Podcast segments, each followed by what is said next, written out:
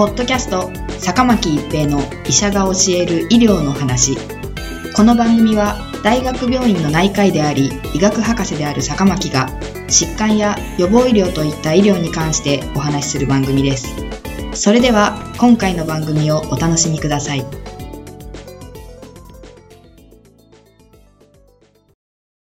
皆さんこんにちは、坂巻一平です。ポッドキャスト、坂巻一平の医者が教える医療の話。今回は旅行者下痢症です。旅行者下痢症の明確な定義はありませんが、旅行中もしくは帰国後10日から2週間の比較的短期に24時間あたり3回以上の非有形の下痢があり、何らかの随伴症状、誤診嘔吐、我慢できない便意、しぶり腹、血便、粘血便といった消化器症状や発熱などを認めた場合、旅行者下痢症とみなすのが一般的です。旅行者下痢症の原因は様々で、衛生状態の劣悪な環境では、病原性細菌やウイルス、原虫、寄生虫が原因のことが多く、毒素原性大腸菌30から70%、腸管凝集性大腸菌5から10%、細菌性赤痢5から10%、サルモネラ5%以下、カンピロバクター5%以下、ランブル弁毛虫5%以下、セキリアメーバ3%以下などと言われていますが、実は原因不明が20から30%と言われています。毒素原性大腸菌は途上国における乳幼児下痢症の最も重要な原因菌であり、先進国においてはこれらの国々への旅行者に見られる旅行者下痢症の主要な原因菌です。また、途上国においては、毒素原性大腸菌下痢症は、しばしば致死的で、幼若年齢層の死亡の重要な原因です。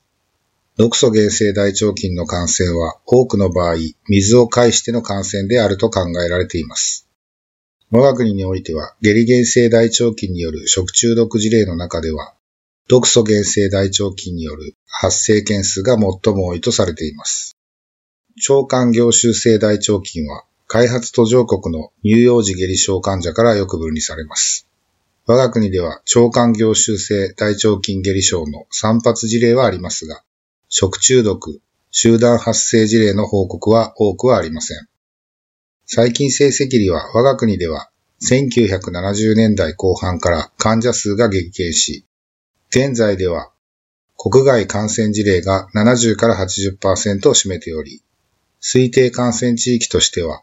インド、インドネシア、タイなどのアジア地域が多いとされています。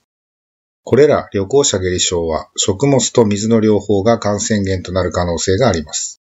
旅行者は現地の水の飲用を避けたとしても、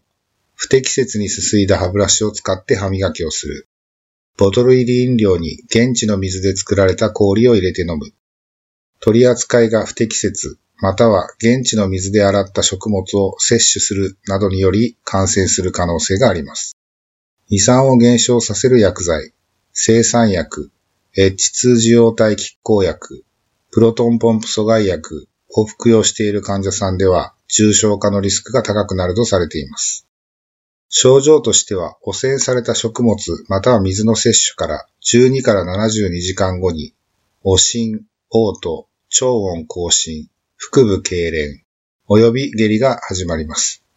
重症度は様々です。発熱及び筋肉痛が見られる場合もあります。大半の症例は軽症で自然治癒しますが、脱水が起こる場合があり、特に温暖な気候では可能性が高くなるとされています。治療の中心は、補液と超運動抑制薬ですが、超運動抑制薬は発熱または血便が見られる患者さんと2歳未満の小児では禁忌と言われています。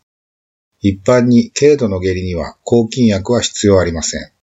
中等度から重症の下痢、すなわち8時間で3回以上の下痢がある場合には、抗菌薬を投与する場合もあります。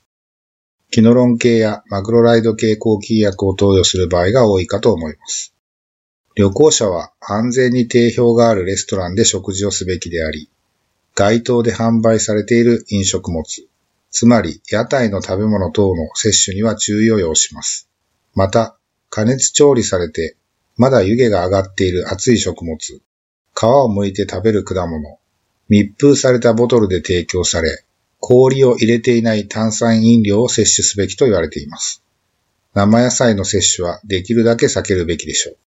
抗菌薬の予防投与は下痢の予防に効果がある可能性はありますが、有害作用と耐性菌の出現が懸念されるため、その使用は胃感染性患者に限定するべきであると言われています。